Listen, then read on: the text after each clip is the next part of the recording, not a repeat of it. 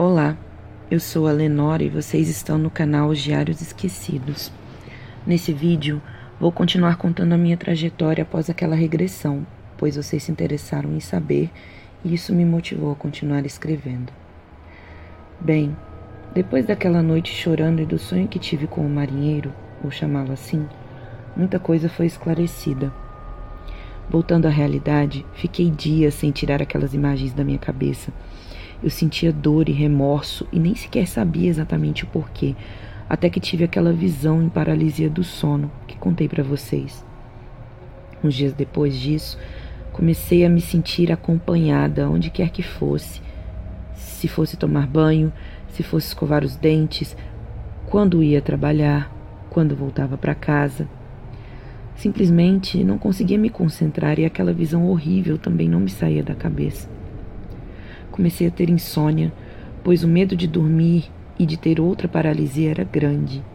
E olha que eu já estava meio que acostumada, pois sempre tive paralisias do sono dos mais variados tipos. Outro dia posso contar tudo para vocês.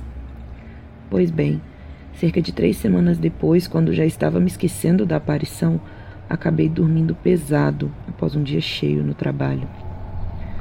Sempre dormi na beirada da cama, pois não gosto de sentir a parede fria perto de mim. Nessa noite em questão não foi diferente. Comecei a dormir até que, em certo ponto, tive novamente a maldita paralisia. Dizem que se você tentar mexer os dedos dos pés, o seu corpo vai voltando aos poucos, mas não é tão simples assim. Quem já teve paralisia do sono sabe que você consegue ouvir, ver e sentir tudo à sua volta. Eu podia escutar meu namorado tossindo na sala e tudo que eu queria era que ele viesse me acordar, mas não aconteceu. De repente, em meio a esse desespero, senti o colchão afundando lentamente perto dos meus pés. Alguém havia se sentado ali. Me arrepio em pensar, mas esse alguém vestia roupas azuis de marinheiro. Ele não me disse nada. Estava com as duas mãos no rosto, apesar de estar voltado para mim. Ele, entre aspas, me encarava, mas não me deixava vê-lo. Eu não sei como explicar, mas senti as lágrimas dele molhando meus pés. Eu tentei então falar, mas quando se está paralisado, a voz não sai. É bem sufocante. Isso é arrepiante, mas senti o cheiro dele. Aquele cheiro que me fazia sentir então em casa. É a única forma que sei explicar. O medo foi passando, mas meu corpo novamente começou a doer. Foi quando ele levantou-se e esmurrou o canto do colchão com tanta força que eu acordei.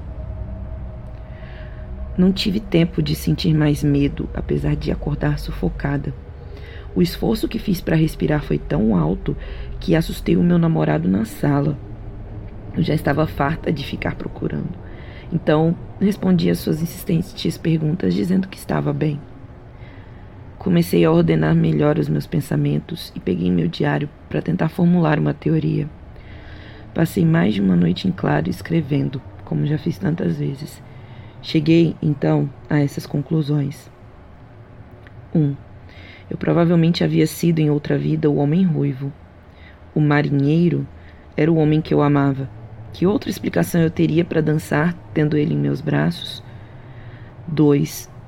Naquele dia da regressão, eu devo ter tido uma lembrança de algum momento anterior ao sonho com o carro verde-oliva.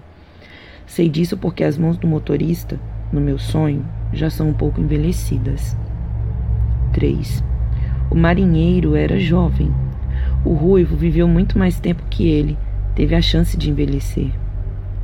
4. Eu devo ter chamado o marinheiro para perto de mim depois daquela besteira de regressão.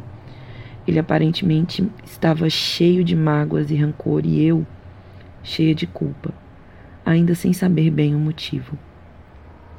Fico arrepiada em reler esses diários porque me lembra de um momento muito difícil de minha vida.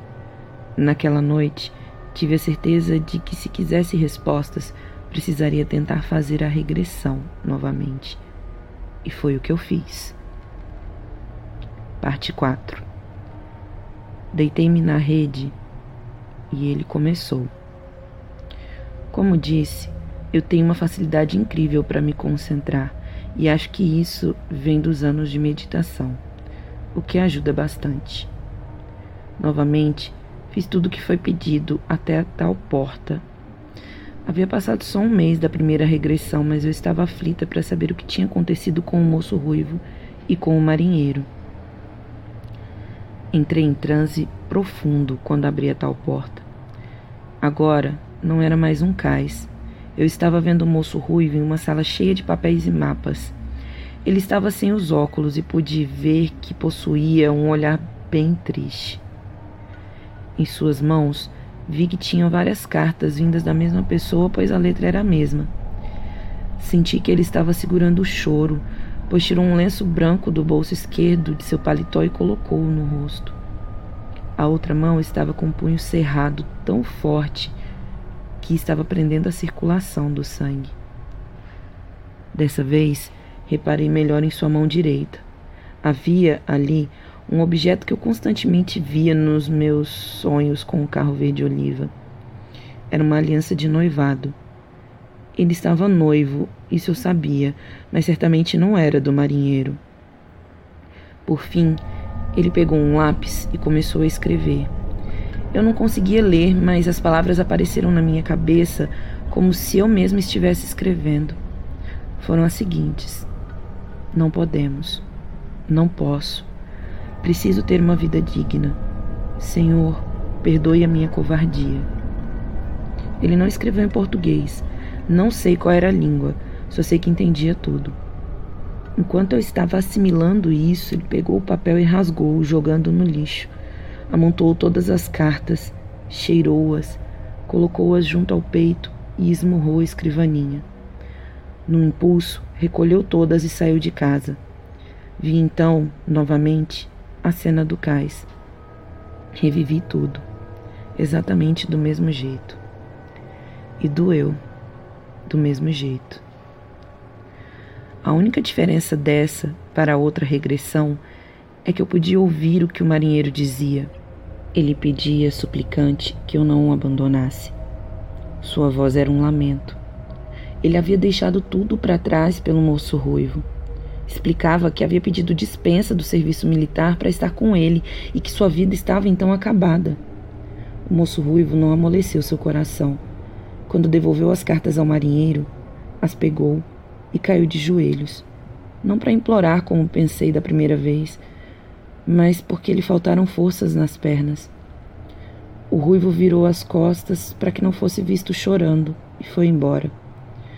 O marinheiro ficou no chão, desolado, enquanto grossas lágrimas caíam sobre as cartas que ele mesmo havia escrito. Quando cheguei ao carro, sim, agora eu vi em primeira pessoa. Não me aguentei, saí em disparada. Voltei para casa, entrei no quarto e senti meus joelhos falharem. Agora era eu que chorava, ajoelhado. Tinha sido um covarde. Perdi o meu amor por ser um covarde e a imagem começou a se dissipar. Logo depois, acordei do transe sem precisar ser chamada. Tive a nítida impressão de que tinha alguém perto de mim. Seria ele? Não posso dizer. Sei que dessa vez não chorei. Não estava mais triste. O que senti foi raiva de mim mesmo naquela existência. Certamente eram outros tempos, era outra vida, mas hum, eu não tinha explicação. Eu tinha sido um maldito covarde. Meu castigo é ter vindo nessa vida sem o meu amor. Eu não o merecia. Tinha vindo para aprender a valorizar o amor verdadeiro. A falta, a saudade e o sentimento de estar sempre deslocada de tudo eram consequências das péssimas escolhas que havia feito na minha outra vida. Se eu pudesse voltar, teria feito diferente. Sei disso porque o que sinto pelo marinheiro desde que comecei com essa besteira de regressão é um amor tão grande que não conseguiria explicar em nenhuma palavra, nem se tentasse é algo muito maior do que qualquer vez em que estive apaixonada nessa vida. Vocês já sentiram algo assim? Quando sentirem, saberão o que eu estou dizendo. Não me entendam mal. Eu amo o companheiro dessa vida, mas o amor verdadeiro, o meu amor verdadeiro, não é daqui. E a dor é maior do que consigo suportar. Bom, é isso. Sinto não poder escrever mais, mas essa dor que está invadindo meu peito acaba com a minha sanidade mental. Ainda assim, não parei de revirar essa história. Ainda precisava entender a cena do carro, aquela do primeiro sonho. Obrigada por continuarem lendo e, se vocês quiserem ouvir mais, por favor me peçam nos comentários. Até logo!